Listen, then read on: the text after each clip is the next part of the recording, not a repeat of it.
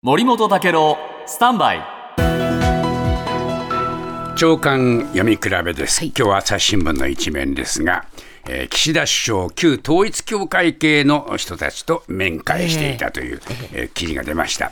これ、関係者によると岸田さんは党の政調会長だった19年の10月の4日に党本部で来日中のニュート・ギングリッチ元アメリカ下院議長らと面談したんですがこの場に、えー教団の友好団体である天中平和連合、UPF のジャパンここのトップである梶栗正義議長が同席していた。いうことなんですが、面白いのはこの記事でですね、朝日新聞は、あこの事務所にいろいろ尋ねたんですね。で、梶栗さんとの面会を含めた事実のがあるかと、と経この事務所はですね、ギングリッジ氏と面談していたという認識がある。はい。こう言ってるんですね。で、また、えー、梶栗さんが、えーこれ、えーえー友好団体のトップの人物であるという認識があるかと聞くと、いや、ギングリッジさんと